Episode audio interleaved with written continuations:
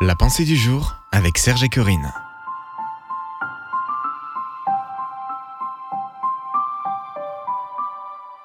Priez pour eux, une pensée de Bob Gass. Souvenez-vous de ceux qui sont maltraités. Hébreux 13, verset 3. La Bible nous dit Persévérez dans l'amour fraternel. Hébreux 13, verset 1er. Puis elle entre dans les détails. Souvenez-vous des prisonniers comme si vous étiez en prison avec eux, et de ceux qui sont maltraités comme étant vous aussi dans un corps. Hébreux 13, verset 3. Le 18 avril 2007 en Turquie, trois chrétiens ont été tués à cause de leur foi.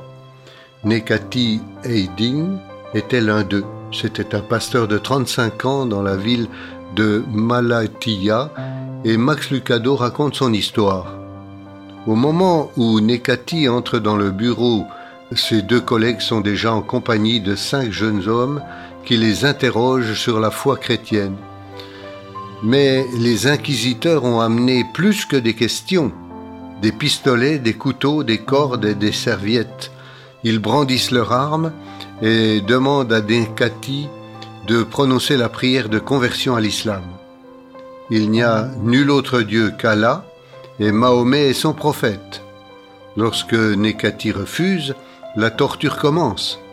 Au bout d'une heure d'interrogatoire et d'atrocités sanglantes, alors que la police tambourine à la porte, ils tranchent finalement la gorge de leur victime. Un dernier mot résonne dans la pièce, le cri d'un chrétien indéfectible.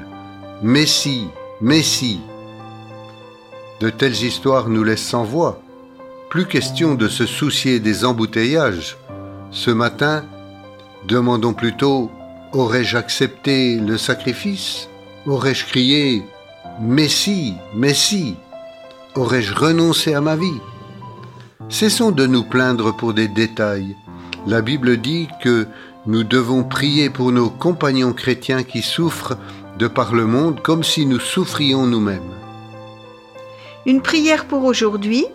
Seigneur, je te prie pour ceux qui souffrent à cause de leur foi. Remplis mon cœur de compassion. Amen. Vous pouvez retrouver cette pensée sur www.topchrétien.com. Retrouvez la pensée du jour sur www.topchrétien.com.